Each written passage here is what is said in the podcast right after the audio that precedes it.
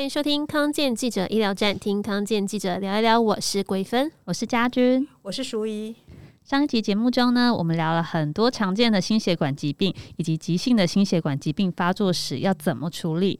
那今天呢，我们就要和大家聊聊，如果你的心血管疾病不是那么急，是比较长期稳定的话，要怎么找到适合自己的医师呢？那在节目开始前，想先请教淑仪，因为我们知道淑仪之前您妈妈有做过一些心脏的手术，不知道你们就医的经验是怎么样呢？我妈妈在 SARS 那一年，她换了心脏的瓣膜。嗯，那其实，在那之前，她没有明显的不舒服。哎，我还记得说那一次是母亲节，那我爸我妈在南投，那我们才就是子女孙子通通从台北回南投跟她过节，很快乐的吃饭，很快乐的聚会，然后我们就哎又回台北上班工作，然后突然没两天，我爸就打电话说，哎，你妈去急诊了。嗯，然后一路一路检查下来，哈。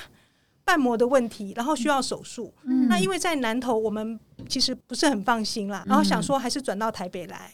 那后来就转到振兴医院，呃，卫生院长帮我妈妈动了手术。对啊，因为心血管疾病真的是蛮重大的事，我相信每一个人如果知道自己有心血管疾病，一定都会很担心、很紧张。嗯、所以呢，大家一定都会想要找到好医师嘛，甚至有些人可能就会像淑仪一样，会把家人从大老远，可能中南部送到呃离家比较远的台北地方来就医。那我们这次呢，就是再一次邀请到我们振兴医院的副院长，同时也是心脏医学中心的殷伟贤殷教授，来和我们聊聊到底怎么找到适合自己的心血管医师呢？那看心血管医生又要注意什么事情？我们马上再度欢迎殷副院长。欢迎殷副院长。好，大家好，我是殷伟贤医师。嗯、是殷副。那我一开始就想先帮大家解惑一下，就是心血管疾病这么大，因为可能包括了三高啊、糖尿病啊，或是脑中风等等的，它都算在比较广义的心血管疾病里面。那这样的话，我们到底心血管疾病我们有哪些科是有在看的呢？跟上次一样，我还是要强调，大家在台湾是蛮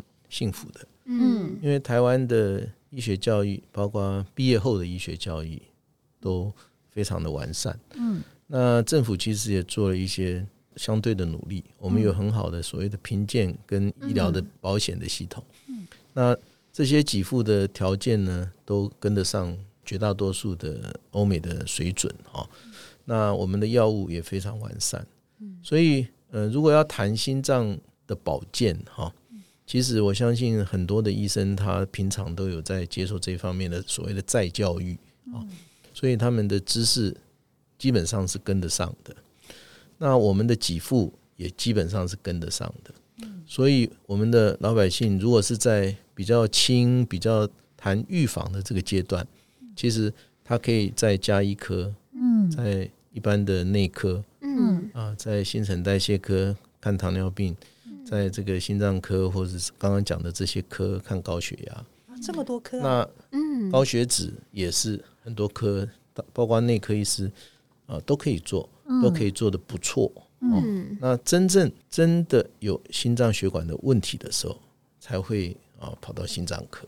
哦，那想要问殷富吼，那我们这个心血管疾病啊，我们一定要到医院去看吗？因为其实我看很多诊所，他其实也有看一些啊心脏科或者是加医科诊所等等。这些如果有心血管问题的话，我们可以在诊所就医吗？我想这个的概念是在那个心脏病的定义跟层次。还有它是属于哪个阶段？可以举例吗？好，那我们上次讲了一些急性发作的，这种你不到医院不可能处理，对。不对？那在介于急性跟还不需要介入处理，不需要介入就是不需要做导管，也不需要开刀，也不需要放支架这个阶段呢，这个就可以在社区处理，或者是在非心脏科以外的科别，看它主要是哪个方面。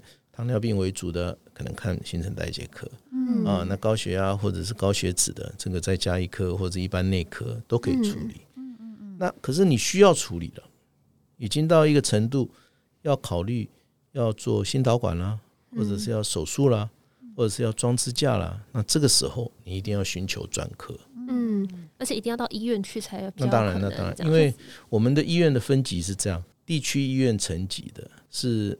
不一定能够做很好的心导管的处置，也不一定有这样子很好的经验。那区医院层级以上的才能够做心导管或者是开心手术。那有一些所谓心脏专科的诊所，他们也能做一些心脏的检查、治疗这些吗？检查也是要看是哪一种检查，牵涉到心导管的检查可能就没办法哦，侵入性。对对对对，嗯、还有一个就是说，我们的影像的设置，如果是电脑断层啊这些高阶的影像，它没有办法在诊所设立的，在一般的大楼也不能设立的，嗯，所以它一定要到一定的层级的医疗院所。那这样的话呢，如果病人已经有需要到医院。会建议，即使路途遥远，也要到一些特定的大医院，或是找所谓的名医来看诊吗？你如果是二十多年前问我，我当然说是啊。但是后来就选择振兴吗？哦，他要动手术啊。对，所以一定是跟您刚刚讲的概念一样的道理嘛，嗯、就是这个事情到底有多大条？嗯，到底怎样到大条？大条就是说这个技术有多成熟。嗯，啊，你比方说现在。台湾现在已经有八十几家，快一百多家的医院都可以做心导管装支架的手术。嗯同时间，这个支架的技术跟它的器材的发展也越来越成熟，嗯装置也相对的没那么困难。那这些医生，他平常已经有二十年的教育过程跟操作的过程，他们的技术至少在也许八九成上。都已经相当的整齐了，那这个时候你就可能没有必要说非要一定要找到哪个医院的哪个医生。嗯嗯。可是话说回来，我们也有百分之十到百分之二十的，比方说以血管疾病来讲，他要装支架，可是这个血管非常难装，它非常硬，非常脆，非常难掌控那个操作，或者是它是完全堵塞，越复杂的。就需要找越有经验的。嗯嗯嗯。哎，那这样的话，心血管疾病它基本上是都给一个医生从头看到尾嘛？会不会说他原本可能在诊所或其他科就医，然后他因为病情转变了，他去要接受手术的治疗，就他在那个医生那边就这样子待下来了？是这样从头到尾就这样这个医生一直看下去吗？我刚刚讲的阶段哈，嗯，就是说你到了一个严重的阶段，你要去处理。嗯那照逻辑来讲，你处理好了，是不是又回到比较轻的阶段了？嗯嗯，所以你是可以回到原来的医生那边，只要那个医生有把握。嗯嗯，那两边是互相有互信的关系，还有就是能够上转下转的关系，能够维持。那在你家里附近追踪做后续的治疗是可以的。我听一些医生说，蛮多病人其实是他们自己想留下来，然后反而是 医院的医生要劝他说：“哎、欸，你现在的病情是稳定的，可以回到你原本的诊所或医院这样子。”对啊，像我妈妈，她跟我爸大部分时间住南投啊，那子女在台北嘛，然后她因为在振兴动过刀，她后面的回诊。他就觉得说，他一定要回到真心看，即使他的医生跟他说，他可以就近在南投找一家医院，然后找可以信任的医生，可以就近回诊，然后不需要就是每次都跑回来台北。哇，所以说每次回诊就要从南投跑去台北哦。是的，哇塞，这个当然。患者对医生的信任是一个没有办法用言语来讲的事情啊，有些久了都成了朋友了嘛，啊，所以大概是也有一点这个味道在里面。嗯，不过我们是讲说，就逻辑上跟这个医疗上的立场来讲，啊，稳定的病人在社区处理，那该转的时候要转，而不是该转的时候没有抓到那个重要的时间点，那这个才是重点。会有这样的医师，可能没有抓到重要的时间点哦。刚刚我们从上次谈到现在，心脏病因为它发作，有的时候你会发现它是有一个节点，嗯，就是过了那个点呢，会突然进展的很快，所以那个节点有的时候比较难掌握。这个也许就像你妈妈为什么那么的不放心的意思，也是在这里。嗯，了解。那其实听淑仪她讲妈妈的案例，我想民众。不管是哪一个人呢、啊，应该都是很关心自己到底在心血管疾病这一块，到底可不可以找到心中理想的医师或者是医院？那想要请教殷副侯，有没有建议透过哪一些方式，我们可以自己判断这个医生是不是适合自己？我们常说这个先生缘嘛，先吸引出来对。所以其实我是觉得这个是要看，就是那个频率对不对了哈。就算有些人他很凶，医生很权威，式的这种态度，哎、欸，可是有人就吃这一套，我们看过。可是倒过来，有些人就不吃这一套。所以应该是说，你要找一个你信得过，那他的技术又 OK 的，嗯，那在跟他很好的医病关系之下，这样对你是最好。哎，是，嗯嗯嗯。这样的话，呃，有建议说看到医生之后有哪些问题是一定要问的吗？嗯、呃，如果说是就疾病的处理嘛，哈，那你一定要问为什么要处理。合理的情况之下，我们现在都强调医病共同决策。嗯，共同决策的意思就是说，对于这个治疗的选择可能不止一种。嗯，那我们要分析各种选择的优劣。嗯，最后呢，在病人或者是家属或者是家族一起的决定之下来做最后的决定。嗯嗯嗯嗯嗯。那现在已经不是完全那种权威的时代，是因为所有的医疗都带着风险。医生没有这个绝对的权利去跟病人讲说你一定要怎样或不怎样。那你可以看得到，病人他其实他的决策的背景是有很多超出医疗的东西。比方说他不想要离开他。家附近来做这个手术，嗯，比方说他认为他年纪够大，他不想开这个刀，嗯，比方说他认为说呃他够够了，就像您刚刚讲的，就是说，诶，他突然走掉，他也可以接受，那这些可能都已经是医疗以外的，嗯，那在这种情况之下，就是要沟通，是因为那我们要分析的重点是几个点哈，第一个就是你如果不做，会有多大的风险，嗯，这个很重要啊。因为这样才能够谈所谓要治疗是在治疗什么嘛？嗯，那你才能够知道你治疗有什么好处嘛？嗯，好，第二个举例来讲，如果有开刀的选择，有导管的选择，那你就要告诉人家说，开刀的风险是多少啊？嗯，那为什么还有人要开呢？嗯，一定是有好处嘛。一个治疗之所以存在，一定是有好处嘛。嗯，那你如果选退而求其次的治疗，那你一定是有一些交换呐。嗯，你会得到什么？你想要的东西，你才会选择这个治疗。嗯，那这些风险等等都讲清楚了以后，再有病人来决定。哦。对，因为我想到就是，其实国内支架做的还蛮多的。那会不会有些医生他可能就是比较常做支架？有时候病人他可能不一定有这么强烈的需求需要做到支架。那民众要怎么判断说，哎，这个？自己到底要不要接受医生的建议之类的？你要问我啊，我的做法叫做货比三家不吃亏。你是说多问 第二意见这样？对啊，你你可以问嘛。我的病人我都鼓励说，哎，我讲完了，那你把片子拿去找另外的医生看喽。嗯哦，那那你看完了，你如果觉得还想做，那你也要找我做，你再回来找我。嗯哦，这个这个是我想是每一个医生他都应该有的。气度了哈，嗯，那也是病人的权利嘛，嗯，那我们买衣服都会选呢，买化妆品都会选呢，为什么选医生好像就不好好的讨论？真的，嗯，那再请教英父，手术量越多，表示这位医生或是这个团队越好越强吗？这个我不敢讲绝对，嗯，那团队强不强，其实是看他的团队的成果。那手术量是一个数字，比方说我们这样讲好了，如果有一个医院，它有十个心脏科医师都可以做导管的手术或装支架，那它一年的量是一千例，那平均下来是几例？大概一百例嘛。嗯。可是另外一家医院，它有五个医生在做导管，那也是同样一千例呢。哦，那这是平均值。问题是这些医生有资深有资浅，那刚刚又讲掉了。处理的手术有困难有简单，那你在这个中间就有很大的讨论空间了。你可以跟医生讨论说他的手术经验有多少，同样这个病灶他的处理的经验有多少，这个没有什么。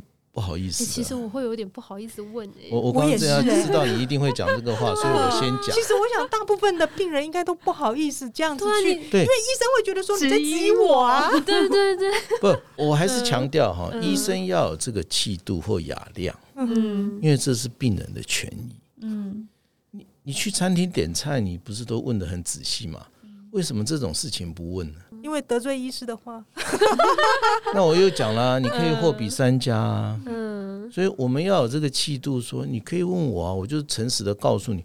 你比方说，我刚上次有讲，心律不整的治疗，嗯，在台湾的心脏界是非常严谨的，它有一个专科医师、次专科医师的制度，就是说，他除了是心脏科，他还要做到多少例，要有什么经验，他才能够做这个手术。这手术我个人不做啊，可是我可以看心率不整啊。嗯，那我已经看了说，哎，这个大概要做手术的时候，我就直截了当跟他讲说，我要转给另外一位医生。啊、呃，因为这个是我不做的手术。哦，那在振兴医院很很特别，那这个不是做广告，我们医院比较强调，即使是心脏科也强调所谓的双主治。嗯，你有没有想过，你母亲也许第一次来看的是一个内科医生，内科医生看完以后决定要转给外科医生。嗯，那你跟外科医生又不熟。那你怎么会愿意给他开刀？那开完刀，你又觉得说，我还是跟着内科医生比较熟，我能不能在内科医生这边追踪？是不是常常会有这种事嘛？那我们强调的双组织就是说，OK 啊，你选谁都可以啊，我们两个共同照顾你。你如果要熟悉啊，那有开刀方面问题，我们就会外科医师会去跟你谈，好好谈。可是照顾的问题，内科医师会帮你照顾。所以这样子的情况就是可以兼顾了，并没有说你跟了哪一位医生就一路要跟到底。那你该开刀的时候你不去开刀，那这是你个人的决定，也许不是对你最好的决定。那英父想请教一下，就是我们所谓的好医师啊，因为可能医师也有分，有些医生是比较会开药的，有一些他就是做技术很好的。那会不会有一些心血管医生他在前端帮病人做一些疾病的控制、危险因子控制得很好，所以他后续的治疗手术量或许没有这么多，但是他在前端就帮病人已经先做好控制。但是有一些医师他就是可能前端没控制得这么好，但是他就相对来说他就是因为。开的刀很多，他做的指甲很多，所以他就是技术很好。那这样子，民众要怎么样去取决我到底要给什么样的医师看呢？这好难的问题哦。呃，对，你问的很尖锐了哈。不过我觉得我还是要强调，台湾的病人其实是蛮幸福的。为什么？因为我就讲预防这个事情是每个医生都该做的。他做的好不好，其实是可以有公断的。那怎么找公断呢？就是很客观的去评估，要怎么去找？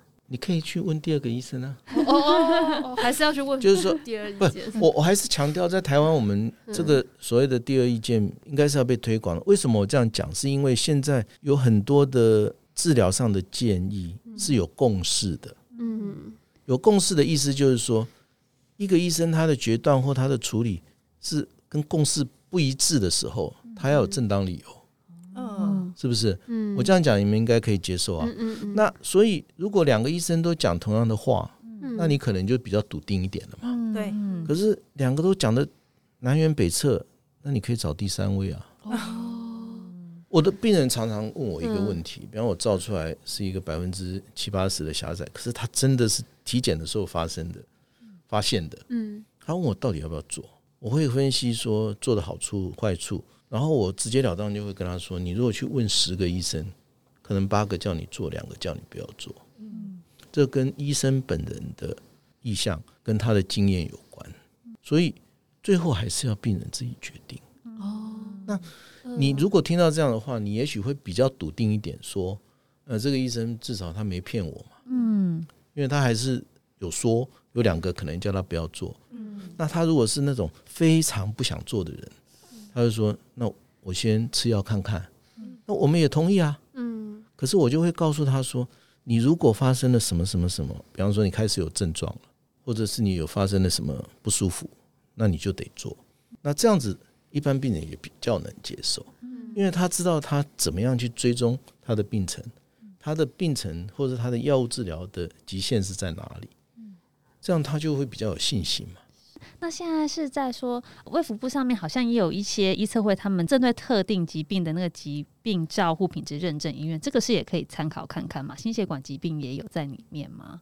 嗯，医测会有所谓的冠心病，就是刚刚讲冠状动脉心脏病的一个照护品质认证。嗯，那这个是在辅导哦，或者是在沟通交流，希望我们把品质做得更好。嗯嗯，那愿意参加这样子认证的医院。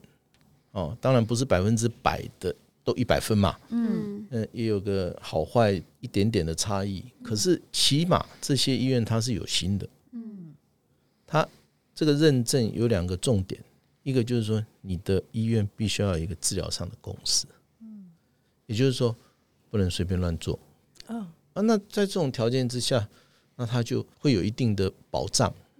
第二个重点就是说，他对能力，医生的能力要做一定的评估，那这样子的话，如果比较复杂的，就一定要有资深的人参与，那这样也是对病人另外一种保障。对，那他在整个治疗的流程过程的决定，都是医生跟病人共同决策。那这样子的话，就会让这个整个过程比较顺利圆满，而且也比较合理。可是民众怎么会知道哪一些医院他的可能呃团队曾经通过这个医测会的评鉴的考核？哦，这个上网查就好了。哦，你打呃医测会的网站就可以找到。嗯，他有这个医院的这个名单。是，那除了就是医测会认证的这些医院呐、我们康健呢，在五月这一期的心脑血管疾病就医指南，我们也请健保署统计了心血管常见五大疾病的手术量医院排名。当然，我们也是有参考了医界的口碑推荐，还有考量到区域的分布。呃，我们总共介绍了二十二个医疗团队，这些团队呢各有特色，也提供了心血管疾病的治疗照护建议，很值得每个人好好翻阅哦。嗯，嗯，没错，心血管疾病是现代人很常见的疾病，不管是为了自己还是为了家人朋友，我们都应该好好阅读这一期的专刊。今天非常谢谢殷副院长这么详细的介绍如何找到适合自己的心血管医生。谢谢。我想康健这个创举，嗯，就是团队，嗯。你可以知道，一个医院，比方说我说二十个医生，他一定有年轻之前的，有资深的。你怎么样给病人信心跟保障？就是我刚刚讲复杂的病例，你要经过内部的讨论，来做医疗上的建议，这样对病人才是有保障的。我们已经不是以前那个一个人讲了算的时代了，个名医独大。对对对对，所以我，我我想这个是一个很好的一个概念。谢谢，嗯，谢谢。殷副院长。那我们今天的节目就到这里喽，感谢大家的收听。抗健记者医疗站，听抗健记者聊一聊。我是桂芬，我是家君，我是淑仪。好，我是殷伟贤医师。谢。谢大家收听，我们下次空中再见，拜拜。拜拜。